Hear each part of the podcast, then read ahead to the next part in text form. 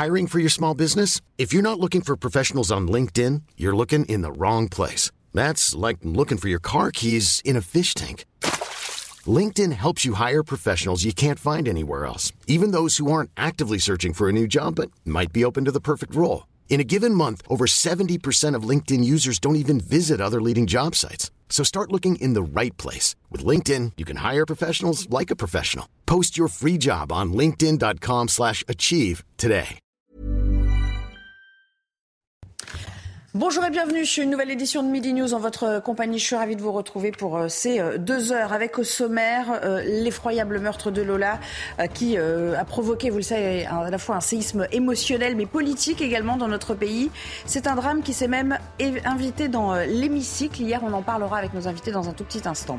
La laïcité à l'école, faut-il légiférer sur les tenues vestimentaires? Eric Ciotti, déterminé à déposer une proposition de loi sur le port de l'uniforme pour tous. C'est un vieux serpent de mer. Là aussi, on l'évoquera avec euh, mes invités que je vous présenterai juste après le journal d'Olivier de Kerenfleck. Bonjour Olivier. Bonjour Nelly, bonjour à tous. Et on va démarrer avec la crise des carburants. Alors si la Première ministre a assuré une amélioration sensible dans les stations-service, eh bien la situation reste compliquée, notamment en Ile-de-France. Et à l'approche des vacances, les professionnels de tourisme enregistrent une baisse des réservations. Yael Benamou, vous êtes justement dans une station-service parisienne. Alors, à l'approche des vacances, est-ce que les, les Français changent d'avis? Oui, eh bien, nous sommes exactement dans une station d'essence au nord-ouest de Paris. Et ici, il y a trois quarts d'heure d'attente euh, pour obtenir du diesel ou bien euh, du samplon 95. Et dans deux jours, vous l'avez dit, eh bien, ce sont les vacances scolaires de la Toussaint. La ministre de la Transition énergétique a assuré qu'elle mettait tout en œuvre eh bien, pour que les Français puissent partir euh, tranquillement en vacances. Alors, est-ce que cela a rassuré ceux qui comptent prendre la voiture ce week-end? Pas vraiment. Un père de famille nous a confié qu'il était inquiet. Il va pouvoir mettre de l'essence dans ces stations aujourd'hui, mais il ne sait pas si à son retour, eh bien, le problème sera résolu. Dans le pays, 22,8% des stations-service euh, étaient toujours en manque d'essence ou de diesel hier soir. Et l'île de France, vous l'avez dit, elle a pu toucher 36,8% des stations-service seraient toujours en pénurie de diesel. Merci Yael pour euh, ces précisions. Euh, je vous le disais, les vacances de la Toussaint qui se présentent plutôt mal pour les hôteliers, les campings, les restaurateurs dans les zones balnéaires. On l'entendait, beaucoup de Français qui risquent de repousser leurs vacances. reportage dans les Landes avec Antoine Estève et Jérôme Rampenou. Les chambres sont prêtes, la piscine est à 20 degrés, mais aucun touriste à l'horizon et le téléphone ne sonne pas. Les propriétaires de cet hôtel dans les Landes se demandent s'ils ont bien fait de rester ouverts la semaine prochaine pour les vacances de la Toussaint. Pour l'instant, il n'y a, rien qui se passe, même pour les vacances. Euh, à l'heure actuelle, j'ai zéro réservation. Les grèves, la pénurie d'essence un peu partout en France. Beaucoup de familles ne partiront pas à la Toussaint cette année. On avait décidé, nous, d'ouvrir euh, l'hôtel euh, très tard dans la saison. Et, on se rend compte que c'est peut-être une bêtise par rapport au personnel qu'on a encore. Enfin, c'est vrai que ça devient compliqué, quoi. très très compliqué. La plupart des campings et des hôtels ont donc décidé de fermer. Cette brasserie reste ouverte avec un gros doute sur la fréquentation de la semaine prochaine. La situation est un peu compliquée, donc euh, ça va être difficile. On ne peut pas recruter là, moi de, donc on, va faire ce qu'on va pouvoir. Une fin de saison plutôt morose chez les professionnels. Pourtant, la météo s'annonce particulièrement belle pour les deux prochaines semaines, avec des températures au-dessus de 20 degrés dans le sud-ouest. En cause de la grève dans les raffineries, vous le savez, euh, grève également dans les centrales nucléaires pour une hausse des salaires. Onze d'entre elles étaient touchées encore hier. Les discussions, euh, elles, se poursuivent. Il pourrait y avoir des conséquences lourdes si la grève dans le nucléaire se prolonge, assure RTE, le gestionnaire du réseau de transport d'électricité. Dans ce contexte de grogne sociale, Fabien Roussel, secrétaire général du Parti communiste, plaide lui pour une augmentation généralisée du SMIC. Écoutez-le ça, révèle euh, la, la, colère qui existe dans le pays et l'urgence pour le gouvernement d'agir. Et c'est pour ça que j'ai déposé un texte de loi à l'Assemblée nationale visant à restaurer ce qui existait avant, c'est-à-dire l'échelle mobile des salaires. C'est-à-dire que par la loi, par la loi, il est possible d'indexer l'ensemble des salaires sur l'inflation. Quand le SMIC augmente de 6 euh, ou 7 comme ça a été le cas là ces 12 derniers mois, le SMIC est indexé sur l'inflation. Eh bien nous nous disons que l'ensemble des salaires au-dessus du SMIC doivent eux aussi évoluer de la même manière. Ça s'appelle l'échelle mobile des salaires. C'est un texte de loi qui le permet et il est à l'Assemblée nationale. Lafarge, condamné à une amende de 780 millions de dollars pour avoir financé le terrorisme en Syrie. Le cimentier français a plaidé coupable aux États-Unis sur ses liens avec des groupes djihadistes en 2013 et 2014. Et en France, Lafarge est inculpé pour complicité de crimes contre l'humanité concernant ses activités en série. Vous vous en souvenez peut-être, sa photo dans le métro avait fait le tour des réseaux sociaux. Jean Castex devrait être nommé à la tête de la RATP dans les prochaines semaines. La haute autorité de transparence de la vie publique a donné un avis favorable. Hier soir, l'ancien Premier ministre avait été nommé cet été président du conseil d'administration de l'Agence de financement des infrastructures de transport. L'actualité internationale à présent et les évacuations de civils qui ont commencé à Kherson en pleine contre-offensive ukrainienne. L'occupation russe veut évacuer 50 000 personnes en une semaine. Annexée en septembre, la région de Kherson est occupée par la Russie depuis le printemps. Le général russe chargé des opérations en Ukraine qualifie la situation de tendue. Écoutez. La situation dans la zone de l'opération militaire spéciale peut être qualifiée de tendue. L'ennemi n'abandonne pas ses tentatives d'attaquer les positions des troupes russes. Cela concerne avant tout les zones en direction de Kupiansk, de Liman, de Mykolaiv et Rog. Allez, place au débat dans Midi News à présent avec vous, Nelly, et vos invités. Merci beaucoup, Olivier. On se retrouve tout à l'heure pour euh, le JT de, 13h. Je vous les présente, ces euh, invités, pour m'accompagner tout au long de ces euh, deux heures. Bonjour, Lamia El Haraj. Bonjour. bienvenue. Je rappelle que vous êtes conseillère de Paris, porte-parole du Parti socialiste. Noémie Schulz est à vos côtés du service police-justice. Bienvenue à vous, Noémie. On accueille également Olivier D'Artigol, Bonjour. nos chroniqueurs. Euh, je suis ravie de vous retrouver dans cet exercice, cher Olivier. Et puis Kevin Bossuet, bonjour, bienvenue à vous aussi, professeur euh, d'histoire. Enfin, évidemment, Gauthier Lebray pour les questions politiques. Et il y en a, évidemment. Mais on va parler quand même de cette émotion qui est toujours vive euh, dans le quartier où résidait euh, euh, Lola et sa famille, ce quartier qu'il a vu grandir dans le 19e arrondissement où beaucoup la connaissaient, des résidents et des riverains qui n'arrivent toujours pas à comprendre comment on peut attenter à la vie d'une enfant sans défense de 12 ans entre tristesse et colère. Regardez ce reportage, Célia Judas. Devant la porte du domicile de la petite Lola, de nombreux bouquets de fleurs ont été déposés par des voisins Personne, dans cette résidence du 19e arrondissement de Paris, n'imagine ne plus revoir celle qui était appréciée de tous. Moi, j'attends l'enquête vraiment finale parce que euh, quand, tant qu'il n'y a pas les jugements qui sont faits, il y a toujours présomption d'innocence.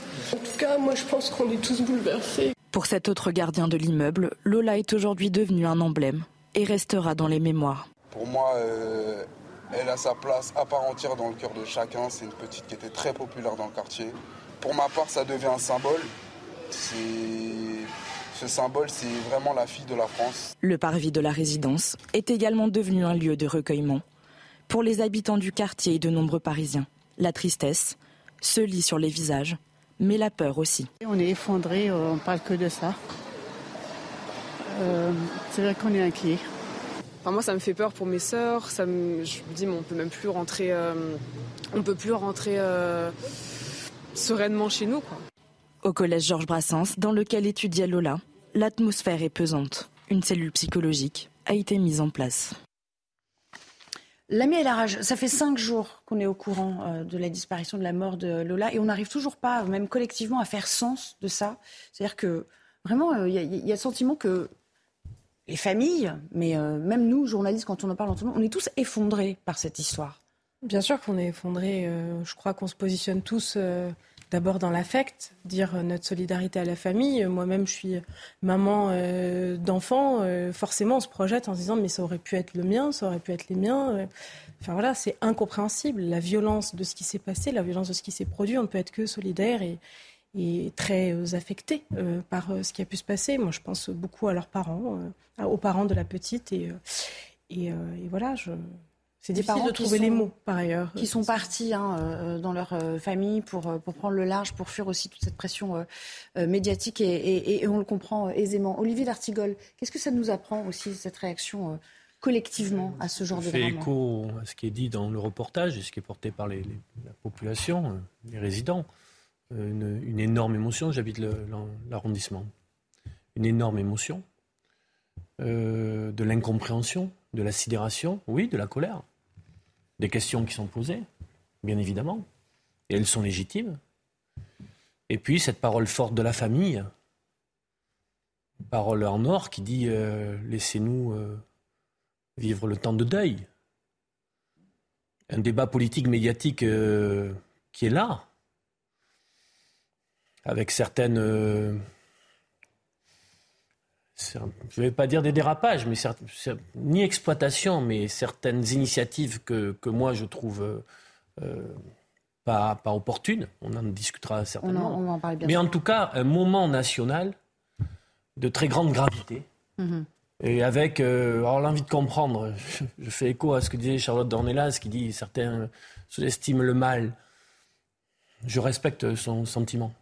Mais on cherche tous qu'on qu'on croit en Dieu ou qu'on n'y croit pas, on cherche tous le, un, moment de quoi, des chemins de compréhension pour expliquer l'indicible et l'incompréhensible. Et ça, moi, j'attends beaucoup de, du travail de, de l'institution judiciaire, sachant que sur de grandes affaires, le travail de la police judiciaire, et c'est le moment de leur rendre hommage, mmh. mais aussi de l'ensemble de celles et ceux qui travaillent cette matière humaine qui peut amener euh, le pire, l'indicible, il faut aussi euh, attendre ce travail-là et ce processus qui prend du temps et qui n'est pas le temps médiatique. Alors justement, parlons-en de la suite de cette enquête avec vous, Noémie Schulz. Euh, l'enquête qui se poursuit après la mise en examen et l'incarcération euh, de la suspecte, placée à, à l'isolement à la prison de Fresnes.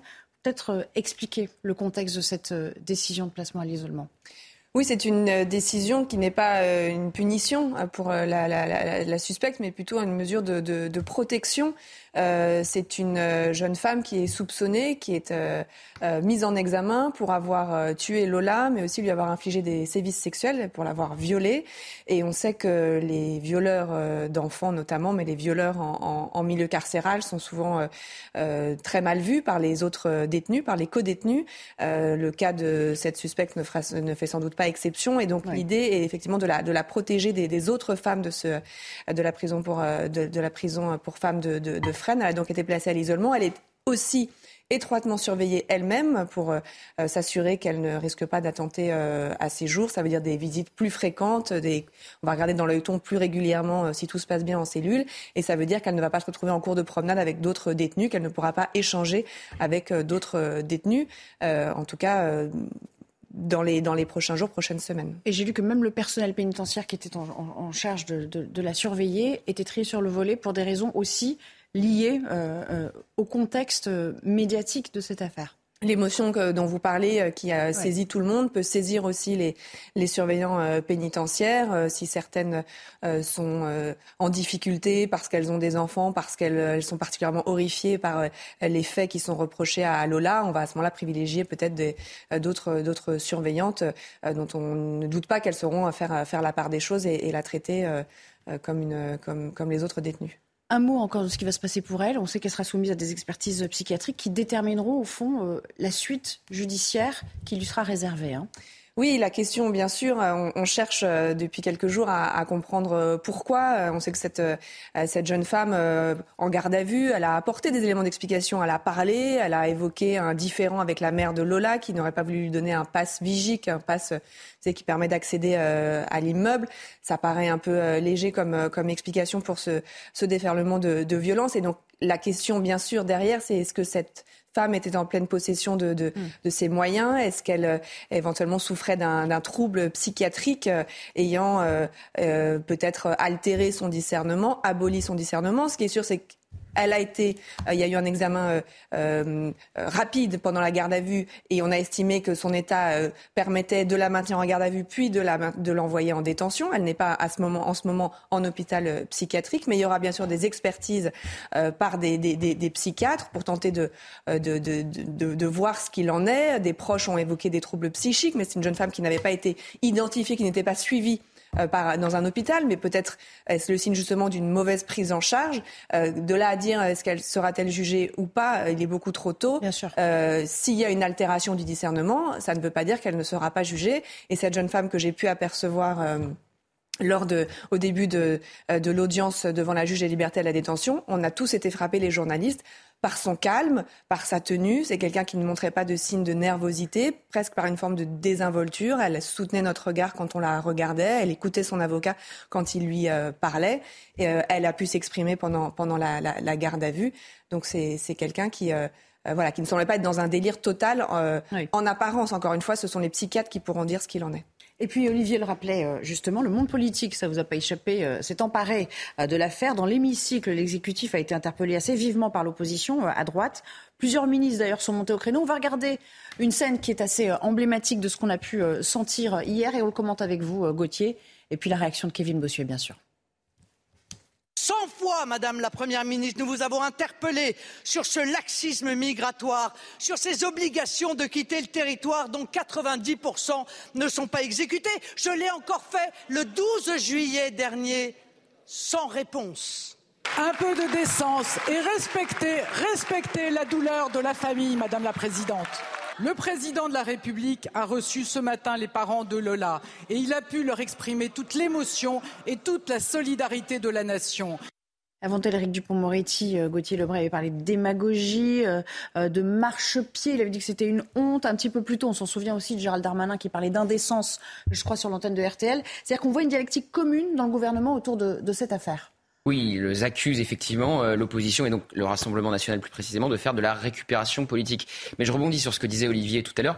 Il y a deux choses différentes. Il y a un rassemblement qui est organisé demain à l'appel de l'Institut pour la justice qui a notamment collaboré à écrire le, le programme justice euh, d'Éric Zemmour et qui va réunir donc effectivement des cadres de reconquête, Éric Zemmour lui-même et Jordan Bardella pour le Rassemblement national. Marine Le Pen n'ira pas. Ah Une manifestation, un rassemblement qui est organisé sans l'assentiment de la famille. C'est pourquoi aussi Eric Ciotti qui était ce matin sur notre antenne des euh, Républicains qui est proche idéologiquement euh, d'Éric Zemmour, eh bien, euh, n'ira pas non plus à ce rassemblement. Et puis, il y a autre chose, il y a, ce qui s'est passé hier dans l'hémicycle.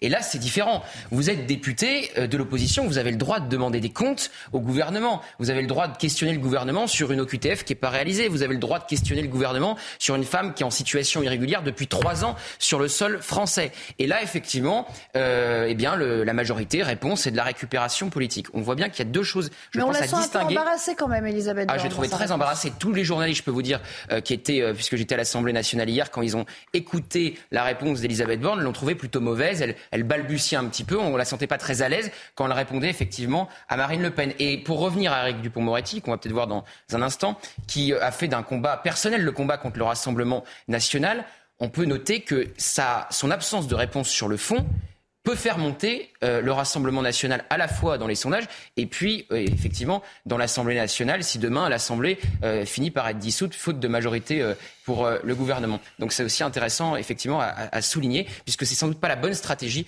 qu'emploie aujourd'hui. C'est pas la première fois qu'il se met vraiment frontalement. Ah, pas du tout. Oui, même à l'époque où il était avocat, il était effectivement en guerre ouverte face au Rassemblement national. Kevin Bossuet, il eût été étonnant que, que ces oppositions et le RN en particulier n'interpellent pas le le gouvernement sur, euh, sur cette question Mais c'est tout à fait normal, ça fait partie de leur Au travail. Au regard de l'ampleur médiatique aussi et surtout du profil de la jeune femme. Évidemment, mais c'est normal, Marine Le Pen est dans son rôle, les députés qui ont interrogé le gouvernement sont, euh, sont dans leur rôle en fait. Moi, je ne comprends pas ce procès en instrumentalisation politique. Je trouve que les membres du gouvernement ne sont pas à la hauteur des enjeux. Il y a une émotion dans le pays qui est vive. Il y a des gens qui ne comprennent pas, qui aimeraient comprendre et qu'est-ce que nous sort le gouvernement? Des blablas qui montrent sa déconnexion la plus totale. Et quand j'entends M. Faure, qui est à la tête du Parti socialiste, parler de sourire carnassier en évoquant Marine Le Pen qui pose une question, mais elle est où l'indécence? Marine Le Pen est une élue du peuple. Il est normal qu'elle essaye d'avoir des explications parce que la vérité, c'est que celle qui s'en est prise à Lola n'avait pas à être sur notre sol. Elle aurait dû être renvoyée à l'étranger. Donc, à un moment donné, j'entends des gens qui nous parlent de faits divers, mais on n'est pas dans un fait divers là. On est dans un fait de société et même dans un fait de civilisation. Il y a dans notre pays une montée de la violence, de la violence gratuite avec un niveau d'ensauvagement qui est, qui est en train de nous éclater au visage. Il faut faire quelque chose parce que je peux vous dire quelque chose. Si on ne fait rien contre l'insécurité et si on continue à ignorer les causes de l'insécurité, les gens vont se révolter. Les gens n'en peuvent plus. Le droit à la sécurité, c'est un droit fondamental. L'ami rage est-ce que vous faites partie de ceux qui disent sur le timing, il y a euh, un temps peut-être de deuil euh, à respecter aussi pour la famille, mais il faudra quand même se poser les vraies questions par rapport au, au statut de cette femme et au fait que voilà, tout le monde se dit si elle n'avait pas été en France, cet enfant ne serait pas morte, de toute façon. Alors, il y a plusieurs choses. On a évoqué la question de l'émotion légitime qui est suscitée euh, par cet événement absolument dramatique et qu'il ne s'agit absolument pas de remettre en cause, bien évidemment. Que euh, des députés, dans le cadre de leur fonction en tant que représentants de la nation à l'Assemblée nationale, posent une question au gouvernement ou posent même plusieurs questions au gouvernement, euh, ça ne me choque pas complètement. C'est des choses qui se sont déjà vues sur des moments différents, particuliers, quand il y a une émotion légitime dans le pays autour d'un drame aussi épouvantable. Qu'un député pose une question, euh, ça ne me choque absolument pas. Que le gouvernement soit pas à l'aise sur ses réponses, déjà, ça interroge un tout petit peu plus, parce que pour le coup, euh, on peut poser quand même un certain nombre d'éléments euh, politiques de réponse, quand bien même il faut respecter le temps de la justice, et ça c'est quand même important de le rappeler. Il y a une enquête judiciaire qui est en cours. J'en profite évidemment aussi pour saluer tout la police judiciaire qui fait un travail conséquent sur ce type d'affaires. Enfin, sur la question politique en tant que telle, la famille a exprimé très clairement sa volonté de ne pas euh, euh, avoir de récupération politique et a demandé à ce qu'on respecte son temps de deuil. Je crois que ça, c'est quand même important euh, de se rappeler que derrière, c'est des êtres humains, c'est des vies qui sont en jeu et c'est des émotions particulières.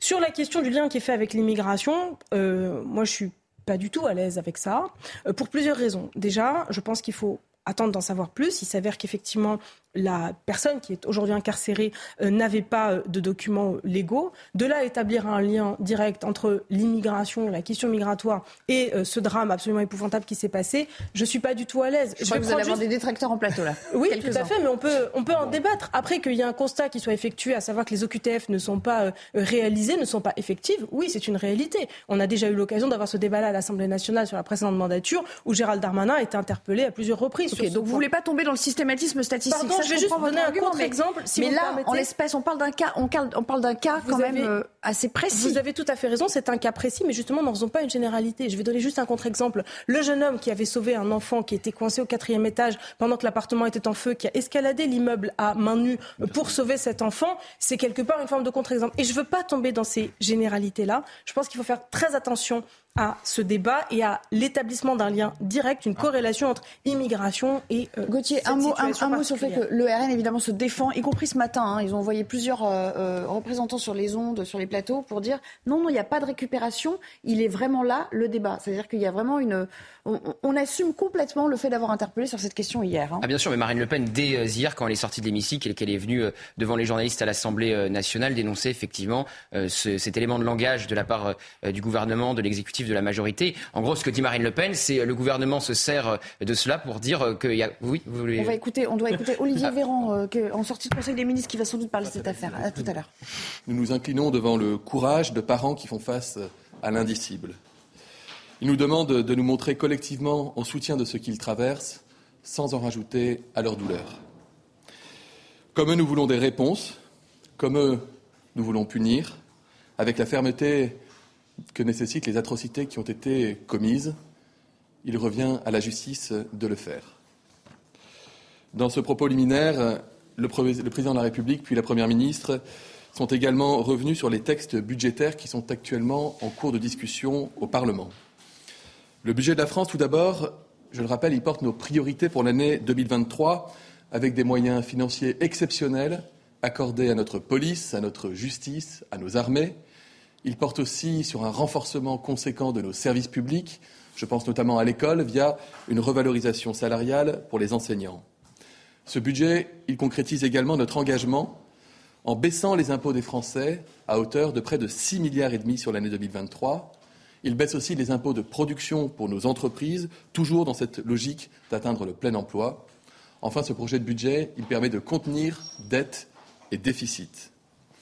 Comme l'a rappelé la Première ministre, si les conditions du débat par les députés ont permis d'améliorer notre projet initial avec des amendements que nous souhaitons conserver, les prises de position des groupes, des groupes d'opposition ne nous permettent pas, malgré tous nos efforts, d'espérer obtenir une majorité en situation de Parlement en majorité relative. Raison pour laquelle je vous avais annoncé la semaine dernière qu'en Conseil des ministres, il avait été envisagé la possibilité de recourir à l'article 49.3 de notre Constitution.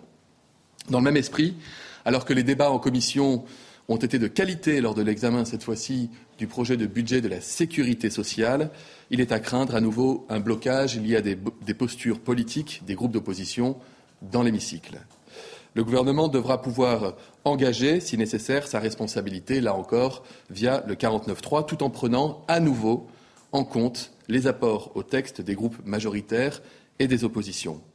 Ce budget de la sécurité sociale, il doit nous permettre de faire reculer les déserts médicaux. Il doit renforcer l'accès aux soins pour tous les Français. Ce budget de la sécurité sociale, il doit également permettre de renforcer nos EHPAD, de soutenir les aides à domicile. Il doit poursuivre notre politique en matière de lutte contre la pauvreté. Une politique d'ailleurs dont un rapport de l'INSEE montrera cette semaine qu'elle est efficace puisque la France est l'un des seuls pays de l'OCDE à avoir pu contenir la pauvreté en pleine période Covid.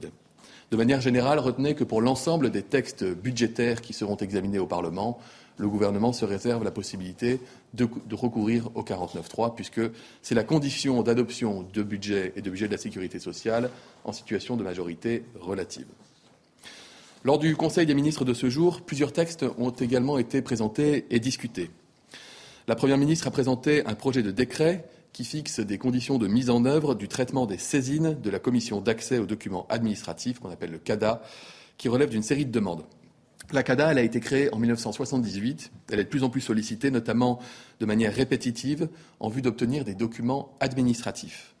Le présent décret, qui est pris en application de la loi du 21 février 2022 relative à la différenciation, la décentralisation, la déconcentration, qu'on appelait la loi 3DS, il donne la possibilité à la CADA de traiter en série les demandes de communication de documents administratifs.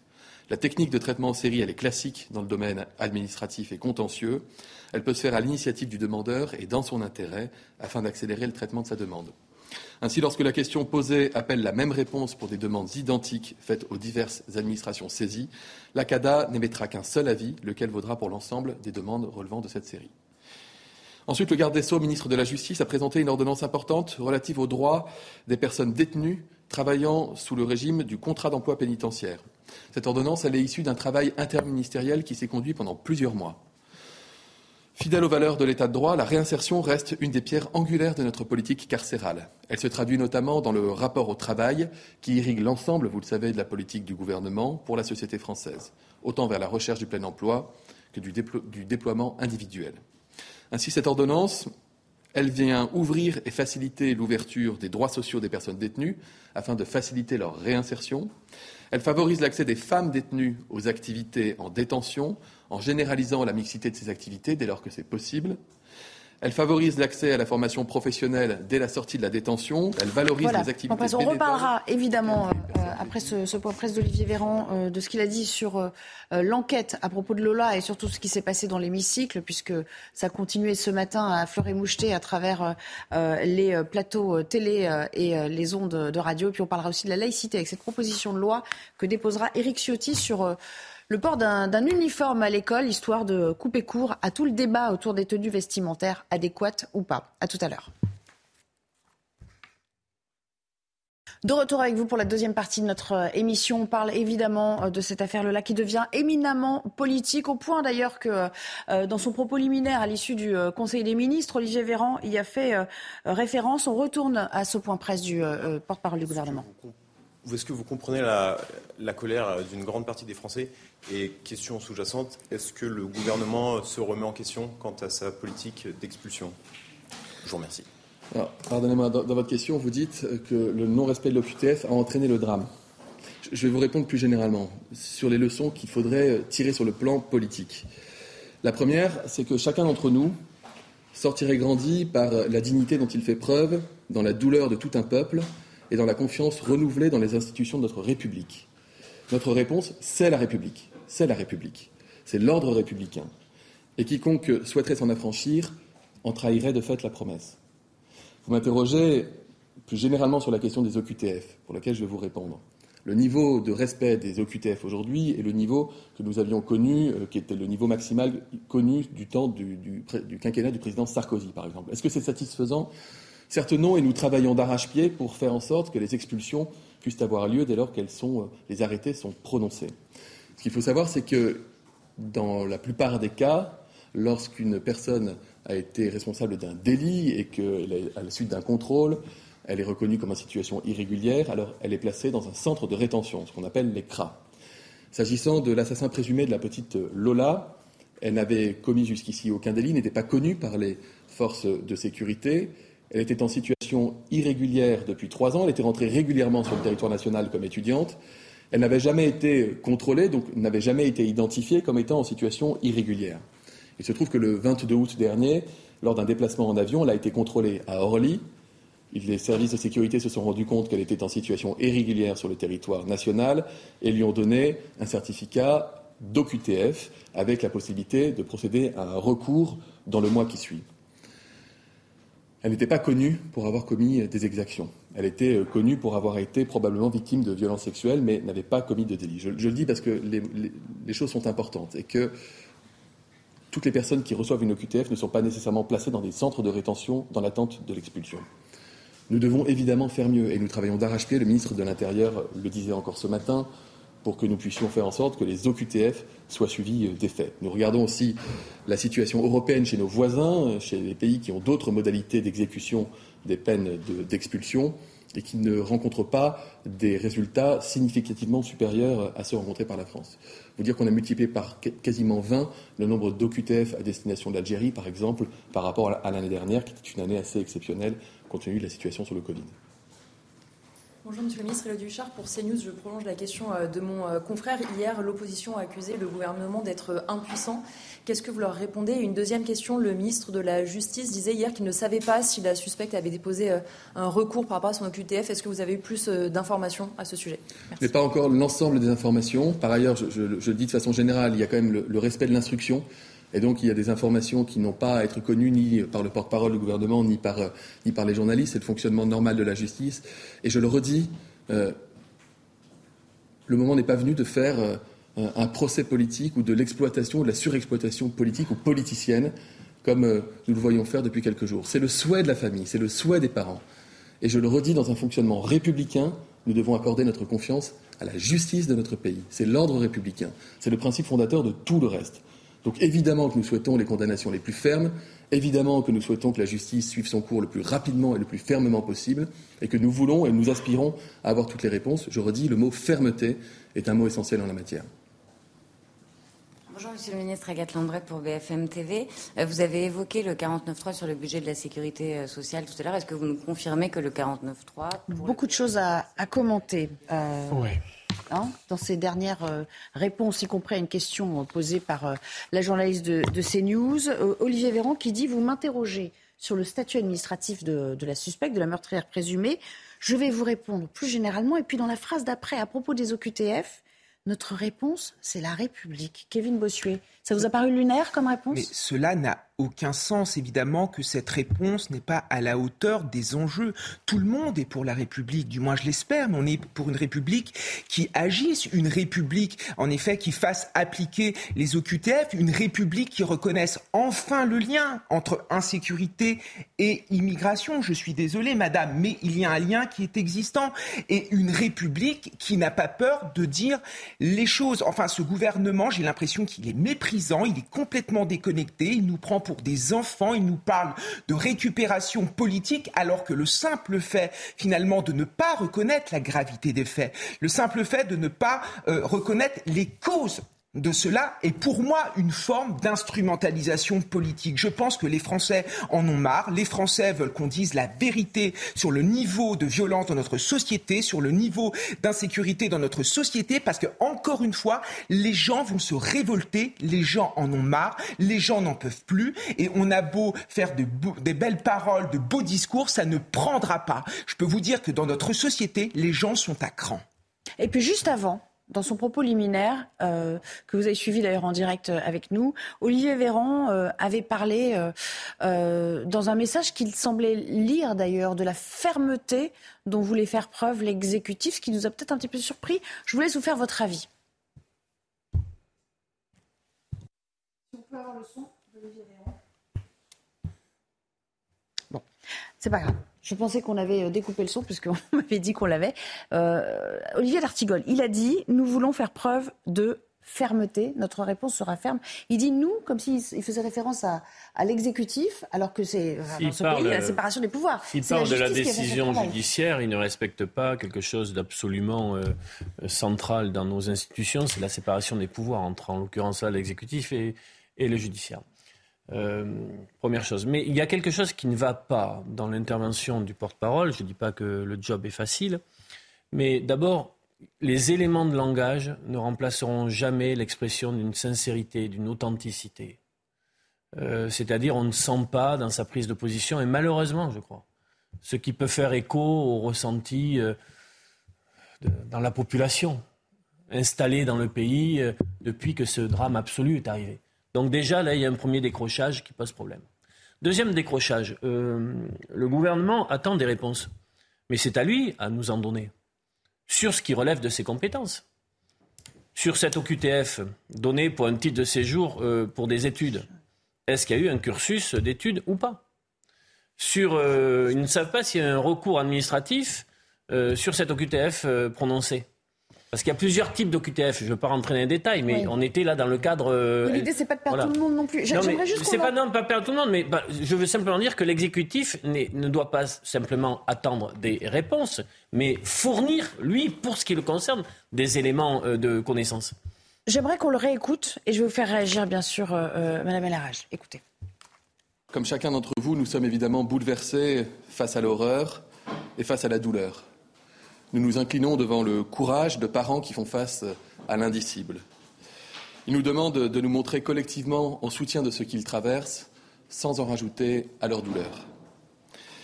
Comme eux, nous voulons des réponses, comme eux, nous voulons punir, avec la fermeté que nécessitent les atrocités qui ont été commises.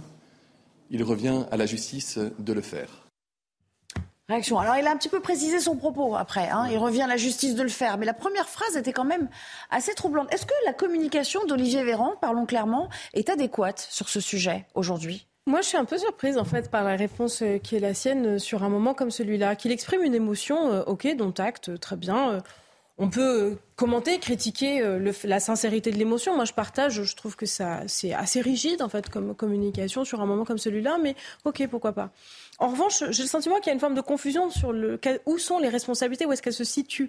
C'est-à-dire que ce n'est pas à la population d'apporter des réponses au gouvernement. Enfin, je me permets quand même de rappeler que le gouvernement, aujourd'hui, est censé diriger la France. On peut en douter au vu du contexte, mais est censé diriger la France et donc apporter des réponses légitimes, soit aux représentants de la nation quand ils posent des questions, soit à la population qui, de façon tout à fait légitime et normale, on est tous parents, on est tous citoyens, on est tous euh, touchés par ce qui s'est passé, qui pose un certain nombre de questions.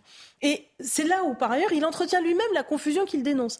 Pardon, eh mais la séparation des pouvoirs, c'est important. C'est à la police judiciaire de faire le travail d'enquête, c'est à la justice de condamner, et derrière, c'est aux responsables politiques de proposer des solutions sur la base de ce qui sera établi. Or là, on a le sentiment qu'il prend tout à l'envers, et moi, ça m'inquiète vraiment beaucoup. Je trouve que toutes les situations qu'on est en train de vivre, cette séquence, m'inquiète profondément, à la fois en tant que représentante politique, mais plus globalement en tant que citoyenne.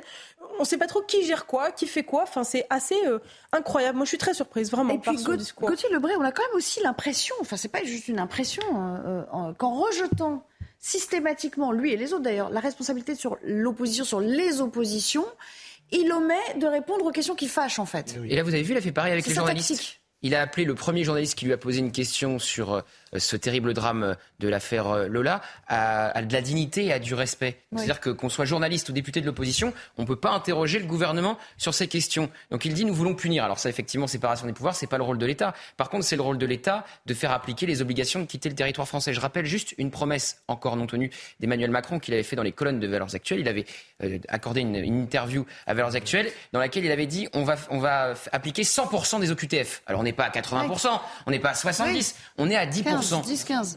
Et là, que fait-il? Il parle encore de Nicolas Sarkozy. Alors qu'on a entamé le deuxième quinquennat, il revient encore à la Genèse. Voilà, c'est ça. Pour se satisfaire euh, des euh, obligations de quitter le territoire, il prend l'exemple effectivement euh, de Nicolas Sarkozy en disant on est au même stade. Le vrai problème, on le sait, hein, c'est les laissés-passer consulaires. Les pays d'origine ne délivrent pas les laissés-passer consulaires. C'était l'un des sujets justement du déplacement d'Emmanuel Macron en août dernier en Algérie pour avoir effectivement plus de laissés-passer consulaires. Bon, les choses se sont un peu améliorées, dit Olivier Véran, avec une augmentation de 20%, je crois, des OQTF en direction de l'Algérie. Mais en fait, on est toujours très très loin de cette promesse d'Emmanuel Macron des 100%, effectivement. Et c'est quand même très curieux d'avoir un problème avec les questions de la part de l'exécutif, tant, je, le redis, effectivement, de la part des oppositions que des journalistes. Olivier Lartigal. Je suis d'accord sur ce que vous avez dit sur ce climat entre chien et loup, en fait, parce que quel que soit le dossier, que ce soit la gestion du mouvement social, l'avenir des retraites, euh, les questions éducatives, euh, de souveraineté industrielle, vraiment sur des enjeux donc majeurs, euh, la question du pilote à bord, depuis le début de ce second quinquennat, est une vraie question politique. Et elle commence à mettre la société française, en effet, qui n'en a pas besoin, en état d'ébullition parce que la, la, crise de perspective et d'avenir fait que beaucoup de personnes ne savent pas vers où on va. Mm. Euh, je ne reviens pas sur les conditions d'élection, de réélection d'Emmanuel Macron qui sont très particulières. Une première, euh, une, un premier tour euh, à droite, tout, un second tour avec des œillades appuyées à la gauche, la situation parlementaire telle qu'elle est, et l'absence d'un récit qui pourrait rassembler une nation sur quelques objectifs ce, manque d'avenir, de, de, projet, peut nourrir des crises euh, potentiellement dangereuses. Un petit mot, euh, si vous voulez bien, l'ami à l'RH. Sur un, plan plus politique général, on va dire, pour sortir de cette situation euh, précise. Moi, ce que je trouve absolument incroyable, c'est que systématiquement, quand ce gouvernement ou cette majorité est interrogée sur ses responsabilités, c'est toujours la faute des autres et jamais les siennes. La faute des oppositions, la faute des journalistes qui posent des questions qui sont tout à fait fondées à poser, ça s'appelle des prédécesseurs de la presse. La faute des prédécesseurs, c'est un coup le quinquennat Hollande, un coup le quinquennat euh, Sarkozy. Il faudrait quand même juste leur rappeler que ça fait maintenant presque six ans qu'ils sont en responsabilité et que c'est le deuxième quinquennat qui s'annonce. Deuxièmement, euh, cette situation, elle amène à à mon sens, la question que vous évoquiez tout à l'heure sur l'explosion des violences, en tout cas une agressivité de plus en plus importante. Mais attendez, vous avez un jour, on vous dit la retraite à 62 ans. Juste avant, on vous a dit on ne touchera pas à la retraite. Finalement, retraite à 62 ans. Finalement, à 65 ans. Édouard Philippe qui vous parle de retraite à 67 ans. Bayrou qui rétropédale en disant surtout pas la retraite à 62 ans parce que vous savez, à 65 ans, il y a des gens qui meurent. Ok, très bien. Pas de taxation des super profits. Elisabeth Borne qui dit pourquoi pas taxation des super profits. Finalement, vous avez. Ça donne l'impression qu'on a vu LROM qui adopte une une taxation de certains super profits. Non mais attendez, euh, mais quel est le cap? Enfin, je veux dire, on est dans une situation qui est absolument aberrante, qui est extrêmement angoissante pour les gens, et on a besoin d'avoir de la visibilité. Et ce qui aujourd'hui euh, se révèle, c'est qu'ils ne sont pas en capacité de gouverner en fixant un cap et en donnant des perspectives claires et rassurantes à nos concitoyens. Est-ce qu'on continue sur l'action ou plutôt l'inaction de votre point de vue euh, de ce gouvernement ou est-ce qu'on revient à l'affaire Lola parce qu'il y a encore quelques petites choses qui m'ont frappé. Kevin Bossuet, vous voulez continuer là-dessus Non, moi j'aimerais dire quelque chose, c'est que j'ai discuté avec plein de gens et le sentiment dans la population, c'est le mépris social du gouvernement. En tout cas, c'est le ressenti. Je ne dis pas que c'est vrai, mais l'impression que finalement Lola était une fille du peuple qui habitait dans le 19e arrondissement et qui une forme de mépris, une forme de dédain vis-à-vis de ce qui s'est passé. Et les gens ressentent ça vraiment de plein fouet. Et en outre, euh, cette incapacité de dire que euh, la coupable, enfin celle qui est présumée coupable, est algérienne, moi ça m'a effaré. J'ai l'impression que ça ne correspond pas au projet multiculturel d'Emmanuel Macron. Je suis désolé, il y a un lien entre insécurité et immigration. Je ne dis évidemment pas, que tous les étrangers sont des criminels en puissance, évidemment que non, mais ce lien a été démontré plus d'une fois. Regardez le JDD à la fin du mois d'août, c'est M. Darmanin qui a dit qu'à Paris, un délinquant sur deux arrêté était étrangers. Regardez dans nos prisons, il y a une surreprésentation des, des étrangers. Et quand on s'interroge sur la question, vous prenez des sociologues, un sociologue comme Hugues Lagrange, qui n'est pas euh, d'extrême droite, qui montre très bien le lien entre les facteurs culturels et l'insécurité. Donc il faut le dire, parce qu'on ne réglera pas la question de l'insécurité en France si on ignore les causes. Juste une petite citation, je crois que c'est, euh, euh, je suis sûre même que c'est Sandrine Rousseau qui a dit sur Twitter. Euh, les meurtriers et meurtrières ne peuvent être ramenés à une couleur de peau, à une religion ou une nationalité, sauf à tomber dans les heures les plus sombres de l'humanité. C'est-à-dire qu'elle est en fait sur un, espèce de transhumanisme euh, où, où, n'aurait plus de frontières, plus de nationalité et où tout le monde pourrait habiter et, faire ce qu'il veut euh, euh, sur le plan légal sans que ça pose question quand on commet un acte délictueux. Vous êtes d'accord avec elle ou Je ne suis pas, le, mieux même... je suis pas le meilleur exégète de la pensée de Sandrine Rousseau. Non, mais quand même là, voilà, j'allais dire là, elle, elle, elle, elle, peut-être, elle aurait peut-être plus évité ce commentaire? Oh, on a évité beaucoup de choses. Mais ça... elle a, hier, sur cette affaire en particulier. Je suis passé de l'émission pour me faire la liste. Donc, hier, je ne suis pas le bon client. Sur... Elle a été interrogée effectivement sur ce terrible drame.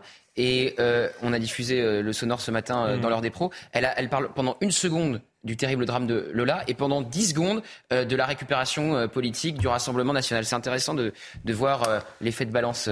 Parce que le dogmatisme, d'où qu'il vienne, abîme la pensée, et y compris parfois l'émotion. De la même manière, quand euh, Olivier Véran, pardon, mais ça aussi ça m'a frappé tout à l'heure, quand il dit le moment n'est pas venu, bon, il est sur euh, sa euh, dialectique habituelle de faire un procès politique ou de la surexploitation, très bien. Mais il dit c'est le souhait des parents de vous accorder confiance à la justice. En disant et en invoquant à chaque fois le souhait des parents, le deuil des parents, le respect des parents, est-ce que lui aussi récupère pas d'une certaine manière l'émotion de cette famille Vous voyez ce que je veux dire? Pour, pour se soustraire aux vraies questions qu'on lui pose. Il y a un vrai sujet, c'est le rassemblement. C'est le rassemblement de demain euh, qui va se faire sans l'assentiment de la famille, alors qu'il n'y a pas eu d'enterrement et qui sont vraiment dans une période de deuil, en discrétion. Ils sont partis euh, euh, de leur arrondissement pour effectivement se réfugier dans le département du Pas-de-Calais. Donc là, pour le coup, il y a une vraie question quand même. Si je peux me permettre, pour le coup, juste de préciser, parce que et la maire de Paris et le maire du 19e, François Dagneau, se sont rendus en fait dans l'établissement, ont pu échanger avec les, les, parents et euh, on attend de savoir si les parents souhaitent qu'une marche blanche soit organisée, puisque différents voisins, euh, associations, voilà. Pour l'instant, les parents n'ont pas fait de retour là-dessus. Donc euh, la question, c'est pas de s'en faire le porte-voix, mais quand même rappeler qu'il y a un enfant qui est mort en fait et que à ce stade, il n'est pas encore enterré. Et je crois qu'il est très important de retrouver un tout petit peu d'essence dans l'expression de l'émotion en attendant de pouvoir en tirer des conclusions plus politiques s'il doit y en avoir.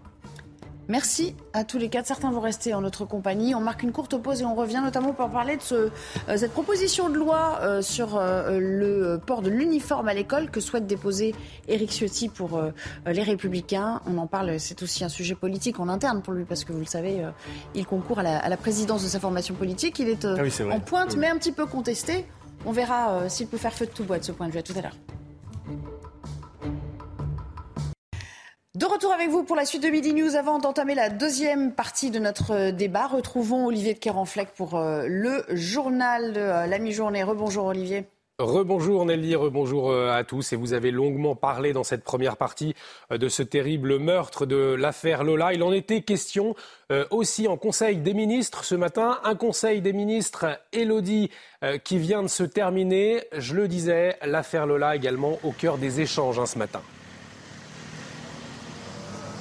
Oui, Olivier, c'est notamment Olivier Véran, le porte-parole du gouvernement, qui expliquait que le président de la République, dans son propos liminaire devant son gouvernement, a tenu à saluer la mémoire de la jeune Lola. Comme chacun d'entre vous, nous sommes bouleversés, dit Olivier Véran, qui salue aussi le courage des parents qui demandent du soutien, mais sans en rajouter une critique à peine voilée contre l'opposition qui a été accusée hier, notamment lors des questions au gouvernement, d'instrumentaliser euh, ce meurtre par euh, notamment Éric Dupond-Moretti ou bien encore la première ministre. Écoutez ce que nous a dit il y a quelques instants le porte-parole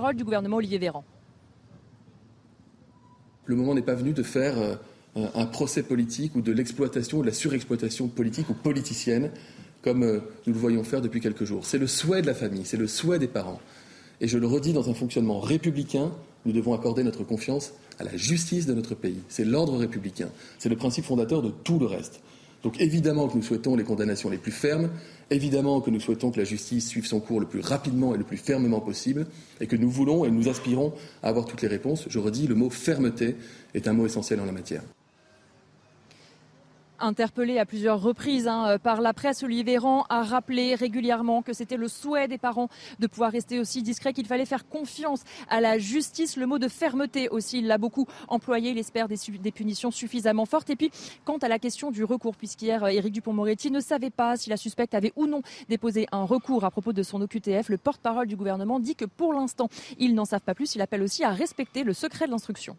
Merci euh, Elodie Elodie Huchard euh, en direct, en duplex aux abords euh, de l'Elysée. On en vient à la crise des carburants. Alors si la Première ministre a assuré une amélioration sensible dans les stations-service, la situation reste compliquée, notamment en Ile-de-France et à l'approche des vacances. Eh bien, les professionnels du tourisme, ils enregistrent une baisse des réservations. Alors, est-ce que vous avez changé euh, vos plans de vacances? Yael Benamou, vous êtes aux abords d'une station-service justement à Paris. Vous avez posé la question hein, aux conducteurs que vous avez croisés. Oui, effectivement, nous sommes toujours dans une station essence au nord-ouest de Paris.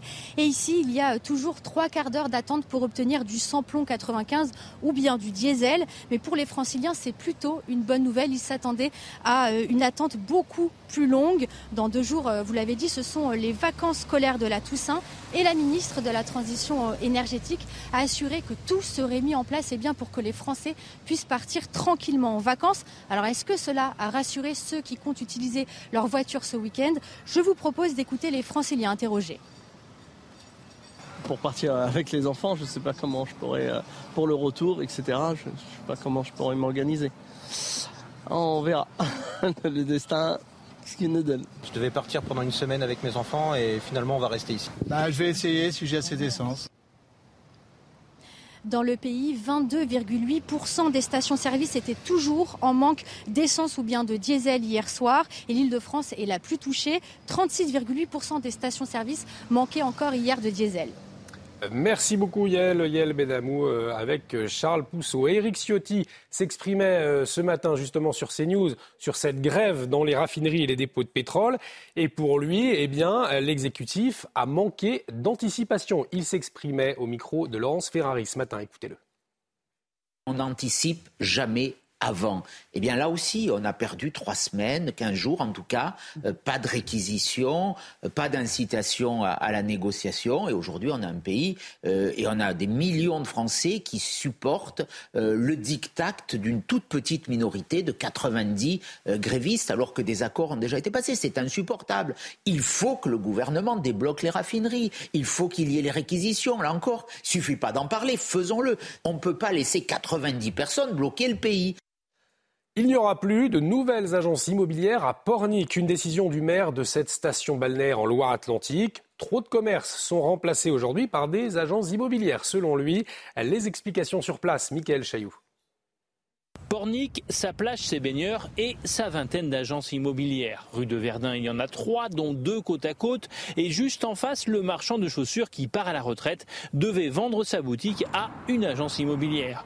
La mairie a décidé d'user de son droit de préemption et a racheté le commerce pour 300 000 euros. L'équilibre d'un centre-bourg, c'est d'avoir de l'habitant euh, in situ, dans le centre-ville. Mais pour qu'il reste, il faut qu'il y ait des services, des services qui sont le commerce de proximité, c'est de l'alimentation, c'est des vêtements, et c'est pas un service, une banque ou une agence immobilière. Pornic, cité balnéaire tendance, accueille chaque année 200 habitants supplémentaires, souvent des retraités avec des gros budgets, d'où la prolifération des agences immobilières. Les Porniquais soutiennent l'initiative de leur maire. Il faut quand même essayer de garder les commerces de proximité euh, dans les, dans les centres-villes, les centres-bourgs, pour éviter que tout le monde aille en périphérie, parce que bon, les, centres-villes se meurent. La plus satisfaite des porniquaises, c'est la patronne de l'agence immobilière d'en face qui voit un concurrent s'envoler d'un coup de baguette magique municipale. Il faut un commerce euh, alimentaire ou bien euh, un vendeur de vêtements, de chaussures. Enfin, des chaussures à Pornic, ça manque. Avec son nouveau plan local d'urbanisme qui entrera en vigueur au printemps prochain, la ville de Pornic n'aura plus besoin de préempter. Elle pourra choisir dans certaines rues quel type de commerce peut s'installer. L'actualité internationale à présent, avec environ 50 employés de la centrale nucléaire de Zaporizhzhia, toujours prisonniers des Russes. Cette centrale du sud de l'Ukraine est occupée par la Russie depuis mars. Vladimir Poutine, je vous le rappelle, en a revendiqué l'annexion début octobre. Le site est régulièrement visé par des bombardements dont Kiev et Moscou se rejettent la responsabilité. Dans un instant, retour du débat avec Nelly Denac et ses invités. Mais avant, un mot de sport, du sport et du basketball et la NBA avec Romain Aran. Regardez CNews Chronique Sport avec Colissimo Facilité, la solution d'affranchissement en ligne dédiée aux professionnels pour simplifier les envois et suivi de colis. Les champions sont de retour. Golden State, sacré en 2022, a été célébré à domicile la nuit dernière, juste avant d'entamer sa saison. Face aux Los Angeles Lakers, les Warriors ont démarré en fanfare leur exercice 2023. Ils ont compté jusqu'à 27 points d'avance et ont même pu se permettre de se relâcher en fin de rencontre. Stephen Curry a régalé et LeBron James a frôlé le triple-double pour les Lakers. Mais le champion en titre était déjà trop fort. C'était CNews Chronique Sport avec Colissimo Facilité, la solution d'affranchissement en ligne dédiée aux professionnels pour simplifier les envois et suivi de colis. Nous allons reprendre le débat. Beaucoup, beaucoup de thèmes à, vous soumettre euh, à nouveau. Olivier Lartigol et Kevin Bossuet sont restés ainsi d'ailleurs que Gauthier Lebray pour le service politique. Et puis nous accueillons euh, Sabrina Agresti-Roubache. Bonjour. Vous êtes euh, députée Renaissance des Bouches-du-Rhône, première circonscription. Donc c'est à, à, Marseille. On va parler évidemment, vous savez, ce lycée de Nanterre qui fait la une de l'actualité depuis plusieurs jours avec des émeutiers armés de mortiers d'artifice, une grande virulence. Hein, on l'a vu vis-à-vis des forces de l'ordre, sur fond de revendications multiples et variées, dont la possibilité possibilité d'ailleurs de pouvoir euh, s'habiller librement dans les établissements euh, scolaires. Et on a vu un Éric Ciotti décidément en verve et euh, en pointe sur ces questions. Il décide de déposer une proposition de loi qui instaurerait le port d'une tenue uniforme dans nos écoles, collèges et euh, euh, lycées. Il l'a dit à travers euh, un tweet. On va voir ce que ça revêtrait. voilà, je vous laisse quand même prendre connaissance du tweet d'Éric Ciotti qui rappelle pourquoi hein, il a décidé de prendre cette initiative puisque les atteintes à la laïcité se multiplient dans nos établissements d'enseignement et de fait, les statistiques mises en place par l'éducation, par le ministre de l'Éducation nationale lui-même le montrent. C'est 313 atteintes à la laïcité pour le seul mois de septembre. On en reparle juste après ce reportage qui met euh, euh, tout en, lumière. Face à la montée du communautarisme à l'école, l'idée du port obligatoire de l'uniforme en classe divise les Français. Je suis favorable pour l'uniforme à l'école. Ce n'est pas une question de religion, mais une question de discipline. Je, ne vois pas le rapport entre l'uniforme et les tenues religieuses. Deuxièmement, en France, il n'y a jamais eu d'uniforme scolaire, sauf aux Antilles. Donc ça me semble être un faux problème. Pour cette porte-parole d'association regroupant parents et enseignants, l'uniforme peut faire partie d'un ensemble de solutions pour pallier les problèmes d'atteinte à la laïcité dans les établissements. L'uniforme, de ce point de vue-là, peut être un des éléments qui vont euh, avoir pour objectif de recentrer l'école sur sa mission et son rôle principal, sans perdre du temps dans des enfantillages, dans des discussions sans fin pour savoir si la jupe elle est à la bonne hauteur. L'éducation nationale fait état de 313 signalements le mois dernier, dont plus de la moitié qui concernent le port de tenue ou de signes religieux, comme l'abaya à gauche sur cette image ou le camis à droite. Plusieurs figures politiques comme Marine Le Pen ou encore Éric Ciotti prévoit de proposer une loi imposant le port d'une tenue unique dans les établissements scolaires. Alors tout ça, ça part d'un constat qui a été euh, instauré, Gauthier Lebray, par le ministère lui-même, je le rappelle. Et donc on voit cette hausse. 313, ça ne nous dit pas grand-chose comme ça a priori, mais il faut le voir au regard de, ce que c'était avant. Par exemple, on peut dire qu'il y a une hausse par rapport à la moyenne de 627 incidents qui ont été recensés au premier trimestre 2022. Euh, C'est-à-dire sur un trimestre, là c'est 313 sur un mois, rappelons-le. Et la moitié de ces signalements concernent le port de signes religieux. Vous voyez dans le carton. Alors c'est euh, euh, Papendia qui a voulu ces chiffres pour pouvoir euh, pour savoir de quoi il était question réellement. Et c'était toujours quand vous lui posiez la question à Papendia, il vous répondait toujours en, en bottant en touche en disant j'attends les chiffres du ministère de l'Éducation nationale pour savoir de quoi il est question. Alors maintenant les chiffres il les a, 313 signalements. Il y a effectivement euh, des faits dans l'actualité quasiment euh, quotidiennement. Il y a eu aussi comment dirais-je Papendia, il avait pointé les réseaux sociaux en disant la République est plus forte que TikTok car on sait que sur TikTok certains islamistes donnent des conseils à des jeunes femmes pour savoir comment camoufler leur tenue islamique avant de euh, franchir les grilles de l'école.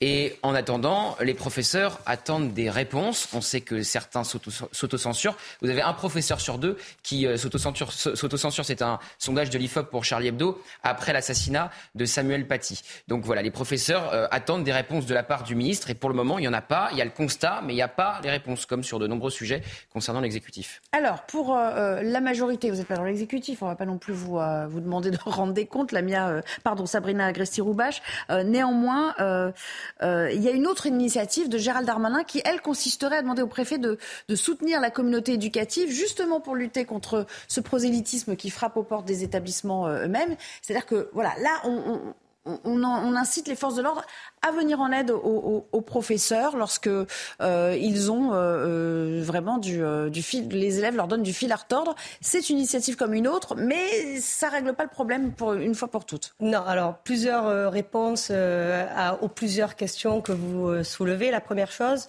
l'application stricte de la loi de 2004 est déjà la base la loi de 2004 est quand même très très bien constituée. J'appartiens, à, moi j'ai 46 ans, j'appartiens à cette génération justement dans les années 90. Vous devez vous rappeler, on a eu ce genre de sujet. La loi de 2004 arrive, application stricte de la loi de 2004 Pas de signe nul besoin de légiférer à Zéro, nouveau. nul, non, non. Application de la loi. Avant de légiférer, parce que moi, je pense que de superposer les lois et de remplacer une loi par une loi, je suis pas sûre que ça fasse Mais sauf avancer que ça le débat. marche pas. Ça non, marche pas. C'est pas ça. Formation des personnels de l'éducation nationale, c'est déjà prévu. Je suis femme de professeur, je sais exactement de quoi je parle. Et surtout, euh, l'islam euh, politique et la laïcité sont l'un de mes sujets euh, préférés. Parce qu'avant d'être députée il y a quelques mois, j'étais, ben, je suis productrice de télé. J'ai produit un documentaire sur le phénomène de radicalisation à Marseille qui s'appelle Djellaba Basket et où justement on essaie de comprendre ce phénomène. Plusieurs choses. On n'oublie pas que vous parliez de TikTok, c'est générationnel. C'est générationnel. La laïcité, par nos jeunes, moi je, je regarde, parce que mon métier est de produire du documentaire et de la fiction, mais donc d'observer la société, nos jeunes prennent, et, et je pense qu'il y a une tendance à euh, percevoir la laïcité comme une contrainte. Alors qu'il faut leur expliquer que la laïcité, c'est la- le socle de, notre, de nos libertés. En fait, c'est la tendance de prendre la laïcité. Regardez vos chiffres. C'est plutôt des jeunes, donc euh, plutôt à l'école. Et euh, l'augmentation de ce phénomène, regardez, on, on a des euh, de jeunes extrémistes écolos qui balancent de la sauce tomate sur euh, euh, sur du Van Gogh. On a des, euh, c'est une le, le, le, le voile et en plus prendre le voile euh, comme seul objet euh, de l'islam politique, c'est une c'est une bêtise. Faut pas mettre ça sur les, les femmes. Faut revenir à l'islam politique, qui est organisé, qui est quand même soutenu par des gens comme Piolle à qui personne n'a rien demandé sur le burkini. Pareil, Euh, on utilise encore euh, euh, quelque j'ai quand même une question simple pour vous. Et, je- et après, Allez-y. bien sûr, euh, on va étendre le, débat, l'élargir. Vous dites il faut expliquer, parce que c'est vécu comme une contrainte. Pédagogie. Très bien, pourquoi pas. Est-ce que c'est possible encore et encore aujourd'hui, ce qui n'est pas trop tard pour expliquer, sachant que la pression sociale et la pression religieuse, parfois pour certains, est beaucoup plus forte à l'extérieur. Ce que je veux dire, pour me résumer, c'est que à quoi sert-il d'expliquer dans un cours qui va durer une heure si par ailleurs ils passent des heures dans leur temps libre dehors à, à- à avoir des gens qui déminent tout ce que vous leur aurez expliqué en Alors, cours on revient à l'éducation, Mm. on revient à l'éducation des parents, parce que là, ce dont j'ai pas entendu parler, c'est les parents.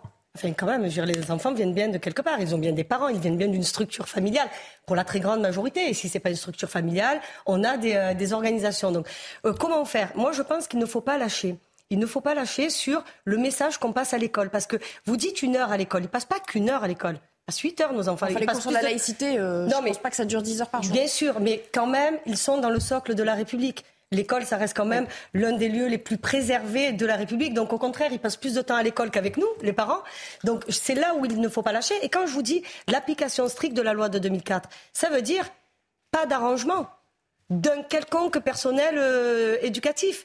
On ne lâche rien. Donc, pas d'autocensure. Or, c'est mais, jamais, mais au contraire, au contraire, tout de suite. Mais dans les faits, vous savez, bien, vous savez bien que ces profs n'osent pas en parler pour certains. Alors, c'est, bah, on, le- on le voit, on vient de fêter. Quand euh, ils ne sont euh, pas empathiques euh, par rapport aux revendications parfois de ces mêmes élèves. Oui, mais vous, vous ne pouvez pas dire que ça se passe sur des millions et des millions de professeurs non plus. Quand on parle de 314, on a des millions d'élèves. Je suis sûre, qu'on- franchement, moi je fais partie quand même des, euh, des gens qui disent... On Non, dit non, un non. prof sur deux s'autocensure de son propre aveu quand même. Oui, hein. oui, mais un prof sur deux, mais justement, quand je parle de formation des personnels, on parle des formations des personnels, et quand Gérald Darmanin dit, il faut que la, bien sûr, que la, la police arrive en renfort. Parce que se sentir seul, je pense que pour eux, c'est le pire. De se sentir seul face à un phénomène, évidemment, qui vient d'arriver. Enfin, Mais ils attendent la réponse du ministre du ministère Bah de l'Éducation nationale, qui n'arrive pas pour le moment. Eh ben, pour- alors, moi, moi, là, je c'est la le donne. constat, Non, mais, la- la eh, moi, je suis parlementaire, alors Non, je vais vous dire. Moi, Pour je suis il parlementaire, enregistre je vous les la donne, la réponse. Non, je la donne. Euh, pas d'arrangement. Point. Euh, dire, Kevin- de Kevin l'école, Bossuet, c'est-à-dire laïcité, euh, y a deux choses. 2004, on reste dessus, on légifère pas plus, c'est-à-dire qu'on ne suit pas la proposition de, de Ciotti. Euh, et, et deuxième, selon vous, et deuxième chose, euh, comment on fait pour euh, assurer une formation adéquate et rapide aussi avant que le phénomène euh, prenne trop d'ampleur de ces fameux profs Est-ce que c'est possible d'ailleurs? Oui. Euh, L'école est un sanctuaire et elle doit le rester. Et après la mort de Samuel Paty, il y a eu des changements au sein de l'éducation nationale. Jean-Michel Blanquer, qui était très au fait des questions euh, sur la laïcité, a demandé à Jean-Pierre Aubin, inspecteur général, comment faire pour que les enseignants s'approprient un peu plus le concept de laïcité. Il y a des formations qui ont été mises en place dans nos établissements et qui fonctionnent plutôt bien. En outre, j'entends des gens nous raconter que l'éducation nationale est faible vis-à-vis des remises en cause autour de la laïcité. C'est faux. Les recteurs d'académie ont encore dit à la rentrée que les chefs d'établissement devaient être fermes. Donc ce phénomène d'abaya, de tenue islamique, etc., ça existe évidemment, mais c'est un fait minoritaire. Je pense que Papendiaï a dit qu'il avait, n'avait pas la main qui tremblait sur ces questions. Et sur le terrain, on le voit. Le problème que rencontre l'école, c'est l'entrisme islamiste. C'est-à-dire que vous avez des associations, vous avez certains entraîneurs dans certains clubs de foot, certaines, certains, certaines personnes dans la mosquée qui démontent le discours de l'école de la République et qui met dans l'esprit des élèves que finalement le discours du professeur est un discours qui va contre eux. Et c'est pour ça qu'il faut renforcer la formation autour de la laïcité, aussi bien auprès de nos élèves. Quand vous regardez les sondages, vous avez beaucoup d'élèves qui pensent que la laïcité, c'est contre les musulmans. Mais la laïcité, c'est pas contre les musulmans. La laïcité, c'est ce qui permet de vivre ensemble avec les musulmans, avec les juifs, avec les chrétiens, avec ceux qui ne croient pas. Donc l'instrumentalisation politique qui vise à s'en prendre au ministère de l'Éducation nationale, moi je ne suis pas d'accord avec ça parce que ce n'est pas ce que je vis sur le terrain. Et puis il y a autre chose aussi, Olivier d'Artigol, la laïcité, visiblement, c'est pas cool, alors que la religion, pour certains, c'est cool aujourd'hui. Histoire de tendance. Non, mais il y a un peu tout. Mais oui, mais il y a toutes les composantes. le fait euh, que le cadre législatif actuel nous permette, comme ça a été rappelé, de répondre à la situation, je le crois vraiment. Sauf qu'il y a aujourd'hui, dans notre pays, pour différentes raisons que je ne développe pas, du clair-obscur sur la notion même de laïcité on serait très surpris si on fait un micro-trottoir en sortant là de nos locaux euh, sur comment, quelle est votre définition de laïcité, du, chemin perdu en termes de sens, de perception. Première chose. Deuxième chose, euh, est-ce que des réseaux islamistes mettent aujourd'hui la pression sur l'institution scolaire spécifiquement, notamment du fait que ce soit un sanctuaire? Oui. Oui. Est-ce que c'est préoccupant euh, sur certains territoires? Oui. Euh, je crois beaucoup, pour avoir lu, pour avoir des échanges avec des, anciens collègues, puisque j'étais enseignant, que tout démarre sur les premiers signaux faibles. Et que si, sur les premiers signaux faibles, il y a une unité de réaction, euh, que l'enseignant ne se sent pas isolé, que l'équipe pédagogique ne se sent pas isolée, que euh, la hiérarchie dans l'établissement, le rectorat, le ministère fait bloc, quand ça se passe comme ça, et ça se passe dans de nombreuses situations comme ça, nous gagnons la partie. ça supposerait, qu'on ait tiré les leçons de l'affaire Samuel Paty. c'est tout ce qui a péché dans, le, dans non, Je vous le dis, j'ai des retours de terrain où on dit on gagne la partie, Olivier. Et quand on lâche, quand on lâche, c'est une série d'hypocrisies en cascade de euh, ça n'existe pas. Et là, bien évidemment. Qu'est-ce qu'on fait des profs qui sont, euh, qui sont menacés, qui reçoivent des lettres, on l'a vu encore euh, la semaine dernière, qui, qui ont peur, dont on, divulgue. Oui, mais on ne va pas mettre des, policiers devant le, la maison de chaque prof non plus. Et en fait, il faut davantage les accompagner. Et c'est ce que fait l'institution. La protection fonctionnelle est davantage accordée aux fonctionnaires. Et aujourd'hui, les rectorats accompagnent davantage les personnels quand ils portent plainte. Donc ça, c'est quelque chose qui est clair. considérer qu'ils exercent une fonction alors après, l'autocensure, c'est aussi quelque chose de personnel. Moi, je ne me suis jamais autocensuré. J'enseigne la Shoah, j'enseigne la guerre en Algérie, j'enseigne la laïcité parce que pour moi, s'autocensurer, ce serait le signe d'un renoncement. Je sais que j'incarne la République dans des territoires que certains appellent perdus. Et pour moi, c'est une mission qui est fondamentale. Et j'ai beaucoup de collègues qui ne sont pas forcément à l'aise avec le concept de la laïcité. Je pense qu'il faut les rassurer. Il faut leur faire comprendre ce que c'est que la laïcité et il y a aussi quand même, j'aimerais le dire, une minorité de professeurs, une infime minorité qui ne partagent pas forcément les valeurs autour du concept de la laïcité. Et quand Jean-Michel Blanquer avait dit que tous ces professeurs qui ne partagent pas les valeurs de la République n'avaient rien à faire au sein de l'école, je crois que c'est vrai. L'institution est solide quand elle est unie face aux attaques islamiques. Ça, c'est encore autre chose, mais c'est tout aussi grave. C'est ce qu'avait Samuel Paty, puisqu'il avait pas reçu le soutien de ses collègues au moment de la polémique. Il s'est répandu dans l'école. C'est aussi voilà, pour ça qu'il s'est fait euh, lâchement assassiné. Mais, parce mais, avait pas eu le soutien juste pour rebondir sur les, rectorats, et pour le coup, je ne suis pas trop mal placé pour le dire, les recteurs d'académie s'impliquent beaucoup plus qu'il y a encore deux ans. parce que la, prise, bon, la prise quand de même. conscience du phénomène. C'est souhaitable. Vous savez, non, mais c'est pas, c'est même pas souhaitable. C'est un devoir. Mais je, vous savez, vous, vous, vous dites c'est, euh, c'est souhaitable, mais on devrait. Non, non, non, non. Euh, bah, on a une métier, institution très forte. On est en France. Moi, ce que je dis tout le temps, j'ai écrit un livre chez Albin Michel, s'appelle Moi la France, je la kiffe. Je vous veux dire, on est en France. On est dans le plus beau pays du monde. C'est-à-dire qu'on arrive à échanger avec des gens avec qui on n'est pas d'accord. Je reviendrai sur euh, mon collègue Ciotti. Je suis avec lui à la commission des lois. Mais on arrive encore à, à confronter les opinions sans forcément arriver à des drames. Sauf qu'on n'arrive pas à éviter tous les drames. Et vous avez raison. Quand on est organisé tous ensemble en disant, ben là, il y a un problème, les signaux faibles, On les a pas entendus. Moi, pendant des années, vous savez, quand j'ai produit mon documentaire Djellaba Basket, je vous garantis que beaucoup d'élus d'extrême gauche étaient absolument outrés, choqués, parce que j'ai osé dire une chose simple.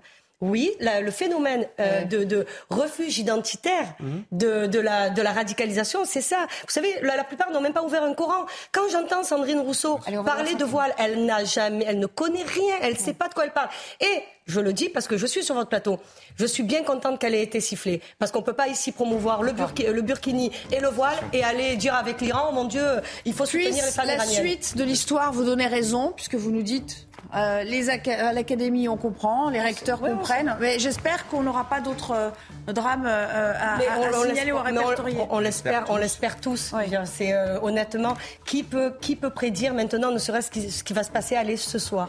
En tout cas, ce qui on est va essayer d'appliquer la méthode. je répète, application stricte de la loi de 2004 et aucun signal faible oublié. Eh bien, on verra si ça marche. On verra si ça marche dans les prochaines semaines.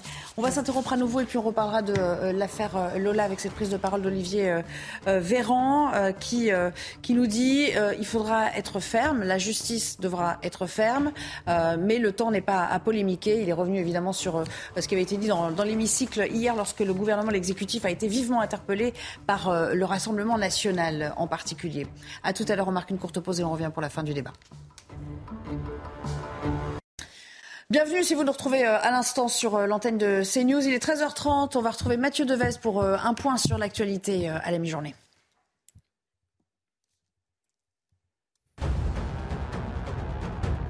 Gérald Darmanin annonce la création d'un office dédié aux violences sur mineurs. Selon le ministre de l'Intérieur, la délinquance et les crimes qui touchent les mineurs sont en augmentation, notamment du fait d'Internet. Le nouvel office créé sera dirigé par la police judiciaire et composé de 30 enquêteurs.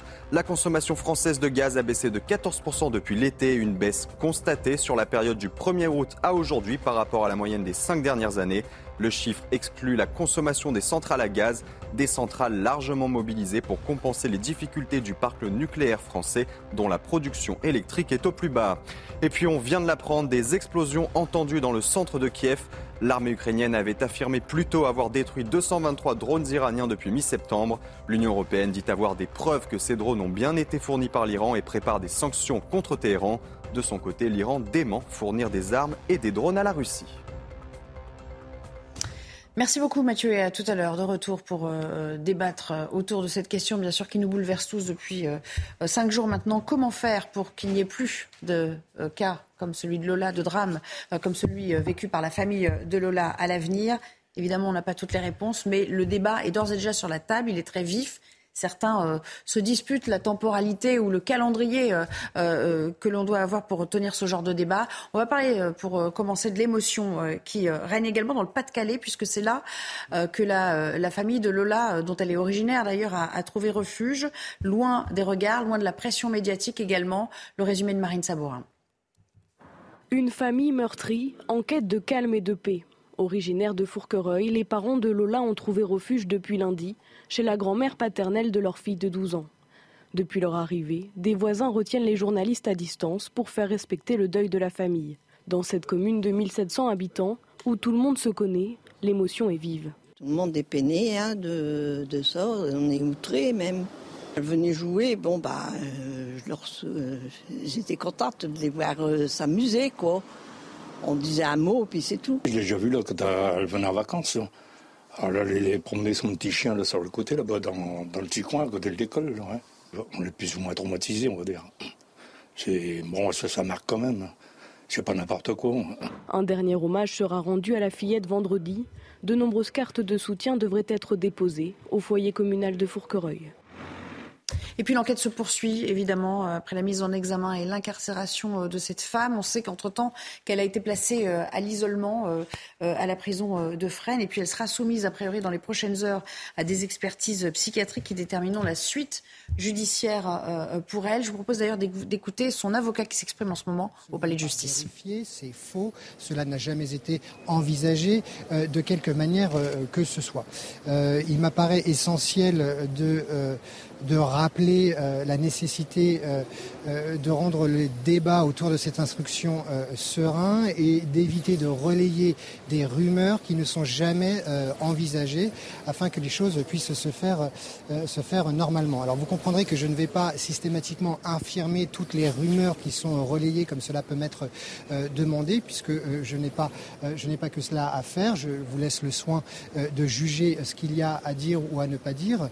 Euh, en ce qui concerne maintenant euh, le débat ou la récupération politique, chacun appréciera euh, le mot qu'il souhaite retenir, qui découle entre autres de cette rumeur et puis bien évidemment de l'OQTF. Il s'agit là d'une question politique sur laquelle je ne me pencherai pas puisque je ne suis qu'un modeste avocat. Néanmoins, j'aimerais apporter quelques petites précisions.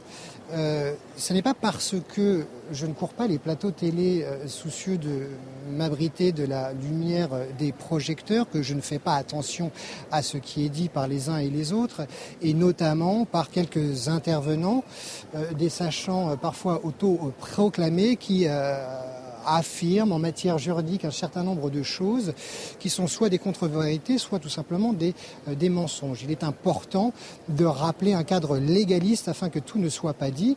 J'ai pu entendre de la part de certains intervenants sur les plateaux qu'en France, euh, par exemple, euh, la réclusion criminelle à perpétuité n'existe pas. Ce serait une espèce d'abus de langage puisque les personnes condamnées ne pourraient l'être qu'à hauteur de 30 années. Cela est bien évidemment faux. Il existe un certain nombre d'infractions particulièrement graves qui encourent la réclusion criminelle à perpétuité incompressible, c'est-à-dire sans possibilité pour la personne de ne jamais sortir de euh, prison. Et l'infraction qui est précisément reprochée euh, à ma cliente appartient euh, à l'une de ces, de de ces qualifications. Je vous renvoie à l'article 221-4 du Code pénal si vous voulez vérifier cette information.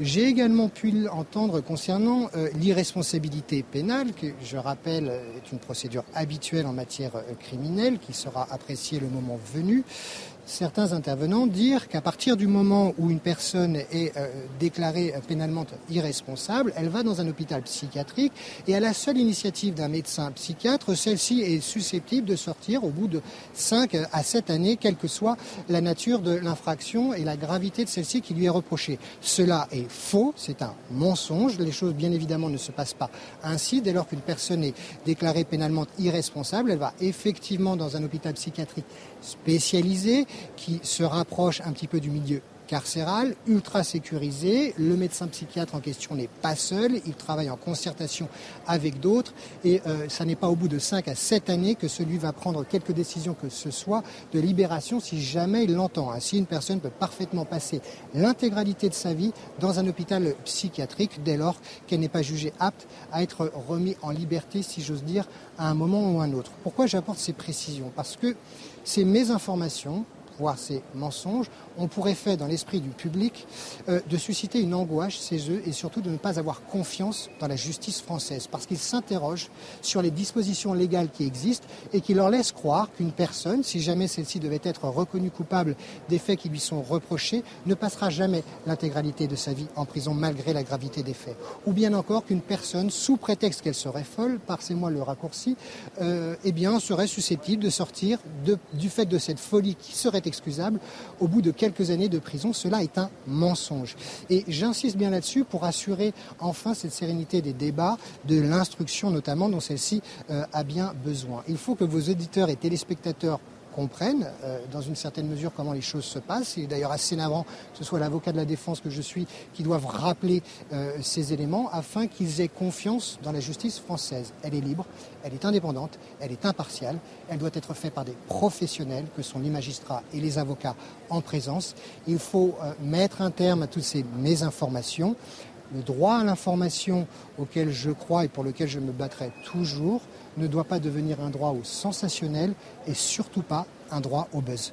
Je vous remercie. Et vous avez non, le, le, ministre de la Justice disait hier qu'il ne savait pas s'il y avait eu un recours contre l'OQTF euh, qui a été prononcé contre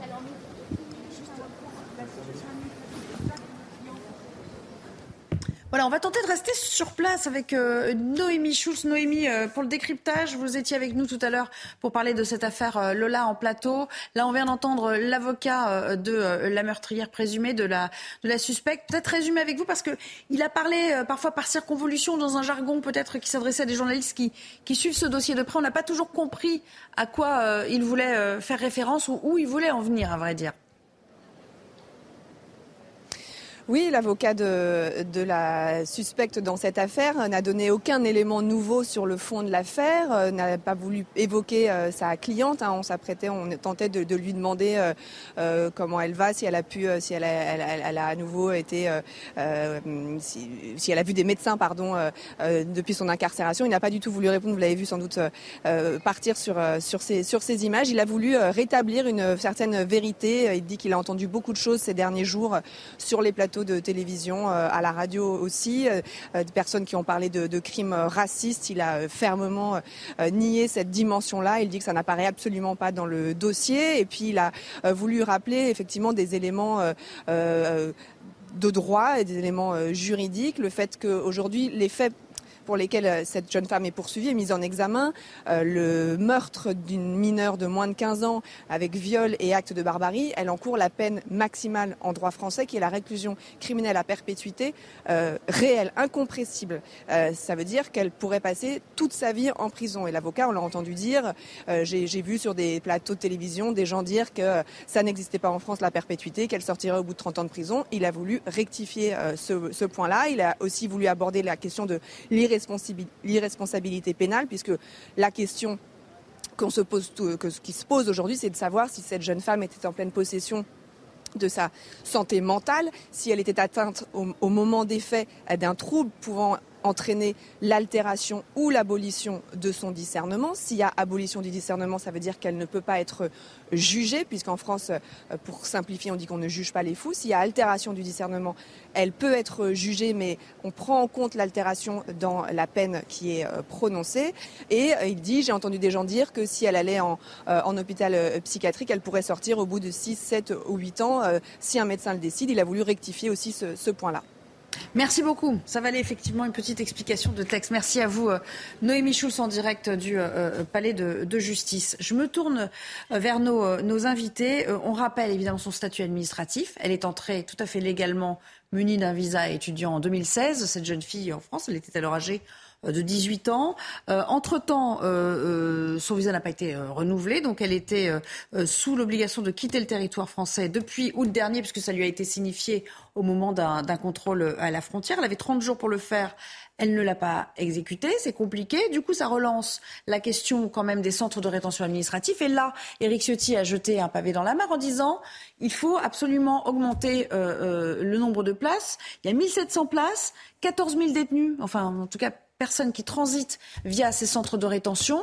Euh, c'est là qu'il va falloir agir aujourd'hui, Madame la députée? Alors écoutez, en premier, euh, je voudrais euh, dire aux parents de Lola que Lola, c'est notre fille à tous. C'est ma fille, c'est votre fille, c'est, notre enfant. Donc la France perd quelqu'un, perd une gamine. j'ai beaucoup de mal en réalité à parler de cette affaire. Ma fille a le même âge. et j'espère que la justice fera son travail et que cette personne ne sortira plus jamais de prison. Hormis, Maintenant, je une fois l'émotion passée. voilà. Maintenant, euh, le nombre de possibilités de faire des recours auprès du tribunal administratif, c'est 12. 12 fois. Hier, nous auditionnions en commission des lois euh, Gérald Darmanin, notre ministre de l'Intérieur, et dans la, la, loi de programmation et d'orientation du ministère de l'Intérieur, on propose de réduire par, euh, de diviser par trois en fait, que seulement quatre euh, recours soit possible. Donc raccourcir les, les délais. C'est ça en fait qui bloque parce que vous savez c'est comme à l'Assemblée nationale. Dès que vous avez moyen de faire une obstruction, on l'utilise. Donc les gens l'utilisent et avant de pouvoir expulser et de rendre effectif une OQTF, vous pouvez 12 fois intervenir et faire recours au tribunal administratif. Mais même 4 fois, est-ce que ça n'est pas trop, quatre recours? Eh ben, Parce que ça prolonge quand même d'autant les délais. Ça, mais disons que par rapport à 12, moi je préfère 4 que 12, quoi qu'il arrive. Et, sur l'asile, il avait dit Gérald Darmanin qu'il voulait aucun recours avant expulsion. Absolument, Le refus de l'asile valait expulsion. Absolument, le, refus d'asile vaut expulsion. Donc on va quand même beaucoup. Et je, je, je vais, euh, je, donc je suis oratrice sur l'émission budgétaire, justement de la LOPMI. Euh, je suis complètement en phase avec ce genre de mesures. Euh, refus d'asile égale expulsion immédiate. Il n'y a pas de recours. Et puis, on est quand même attention au Conseil constitutionnel, quand même, la députée. Faites attention au Conseil constitutionnel. Absolument, mais hmm absolument. Il y a un petit sujet. Il y a un peu, non, je, je sais le. le, Parce que vous le présentez comme, comme Je savais que vous alliez le. Vous voulez dire de passer, de, de diviser par trois? Ça, ça, Non, ça, ça non, pourrait non, être sur, ok. Dans les recours sur l'asile. Ah, Voilà, sur l'asile. Euh, autre, autre, alors ça c'est très bien la question peut-être des recours, ça, ça Le nombre de places d'hébergement, euh, ce dont vous, euh, Sur, non, moi ce qui, ce qui, ce qui m'interpelle, c'est plus sur euh, euh, la possibilité de construire des places dans les centres de rétention. C'est ce que demande en fait Eric Ciotti. Et c'est ce qu'on prévoit dans la LOPMI. Ben, hier, je vous dis, alors, je, je sors, on a fini combien, à pratiquement une heure du capacité matin. Et on porte à combien cette capacité réelle Alors, la, la capacité, c'est 1500 places de mémoire euh, déjà en Outre-mer. Parce que on, on là, euh, les Outre-mer, euh, ils sont exposés encore plus gravement euh, au problème justement euh, de, de- de- d'immigration illégale. Et à l'échelle de l'Hexagone euh, plus de 1000 places, plus de 1000 places. Donc, de toute façon, on pourra augmenter euh, les places tant qu'on veut. Si on gère pas le problème à la base, vous savez, l'immigration illégale, les gens rentrent la plupart du temps, vous, vous l'avez dit, de manière. Bah, ça, je euh, vous le fais pas dire, mais vous êtes non, de la vous avez- majorité. Vous avez raison. Elle est rentrée légalement sur le territoire. Elle est rentrée légalement. Et elle est devenue illégale. Donc, c'est là où il y a un problème. Vous voyez, je, je on- on revient toujours à- à- on, à- revient absolument. Et depuis elle est rentrée sur le statut d'étudiante en plus étrangère. Olivier D'Artigol, Donc, pour, pour, euh, pour lui répondre. Je pense que l'immigration reste une richesse pour notre pays. Je Moi pense aussi. que l'immigration illégale euh, n'est pas acceptable, qu'elle doit être combattue, qu'on doit trouver des solutions, qu'il y a un gros problème de dysfonctionnement chez nous concernant les OQTF, mais aussi pour les pays de départ. Euh, le ministre de l'Intérieur nous avait annoncé, il avait fait une tournée des pays du Maghreb, nous disant que j'obtiendrai des résultats. Je vois qu'Elisabeth Borne était euh, récemment en Algérie. J'étais en Algérie avec le président Eh de la bien, République. je n'ai pas vu dans sa communication à l'issue euh, de ce temps-là euh, quelque chose de, de, de- de conséquent sur ce sujet. Il n'est pas acceptable qu'une personne avec une OQTF euh, ne, ne qui- quitte pas le territoire. Voilà, je sais que c'est pas partagé par un certain nombre de personnes. On peut en débattre, mais euh, on peut aussi se dire. c'est d'ailleurs la, le- la meilleure manière de répondre à ceux qui proposent immigration zéro. Absolument. C'est de leur dire non, ça c'est pas acceptable et ça serait même pas une bonne chose pour notre pour notre pays. Je voulais pas parler de certains métiers, mais certains métiers sont aujourd'hui euh, ô combien occupés par ces personnes qui ont eu cet itinéraire. Pour l'instant, quand même, euh, parmi les mesures qui ont été mises en œuvre, Kevin Bossuet, euh, euh, la réduction de moitié pour moitié de- des- des- des visas accordés à certains pays qui étaient euh, voilà, pourvoyeurs de, de, de- Mmh. de migrants, euh, n'a pas franchement porté ses fruits. On n'a pas de recul, on nous dit on n'a pas encore de retour d'expérience, pas de chiffres, mais néanmoins, on n'a pas l'impression que ce soit un levier très efficace. Non, ce n'est pas un levier efficace et pour cela qu'il faut aller plus loin. Il faut un- enclencher un véritable bras de fer vis-à-vis de ces pays. Moi, la suppression de tous les visas, par exemple, ça ne me gêne pas. La taxation également des flux financiers entre la France et ces pays-là, ça ne me gêne pas. La fin de l'aide au développement pour les pays qui refusent de- d'exécuter les OQTF, ça ne me gêne pas. Il faut aller plus loin parce qu'on est dans une situation, c'est devenu de plus en plus insupportable. On a affaire ici finalement à un pouvoir public dont on a l'impression qu'il n'a plus euh, les manettes. Donc c'est c'est une question qui est vitale. Les Français considèrent sans doute que l'immigration est une richesse, à condition qu'elle s'ac- qu'elle s'accompagne de l'assimilation républicaine. Mais l'immigration, c'est aussi de l'insécurité quand elle n'est pas maîtrisée. Donc j'aimerais bien qu'il n'y ait plus de tabou et qu'on s'empare de cette question à bras le corps parce que nous le devons à tous les On Français. peut forcer les sanctions, Kevin, mais il y a aussi de la complexité dans le sens où c'est des pays aussi où on travaille avec eux concernant la lutte contre le terrorisme. bien sûr. il y a aussi les questions énergétiques où on se tourne vers eux concernant euh, les mois à venir. Donc Il y a le terror- c'est il y a- il y a- il y a la- il y a le, le- le résumé de la terrorisme qui reste un. Si vous me permettez, Alors vraiment, en en 10 secondes, parce qu'on on est à la fin de l'émission. Ça a été dit au retour. À un moment donné, euh, vous, re- vous reprenez euh, les, euh, les, les personnes qui sont sur notre territoire de manière illégale. Euh, et en fait, c'est l'une des conditions sine qua non, même pour pouvoir délivrer des visas. Peut-être que ça n'a pas porté euh, ses fruits, mais en tout cas, ça a été dit. Plus loin. Vous, euh, il faut aller. Mais, mais je suis complètement d'accord. Réduction de moitié, voire d'un tiers pour certains pays. Je crois que c'est la Tunisie qui est concernée par un, un tiers. Absolument, Ouais. oui, absolument. Allez, on, on s'interrogera à nouveau sur ces questions, mais on est toujours évidemment dans, dans l'émotion. C'est ce que vous allez vivre à nouveau sur euh, l'antenne de CNews tout au long de l'après-midi, je l'imagine, en compagnie notamment de Clélie Mathias qui prend la suite euh, sur ce plateau avec ses invités de la belle équipe. Merci à tous les quatre de m'avoir Merci. accompagné, de m'avoir Merci. À demain.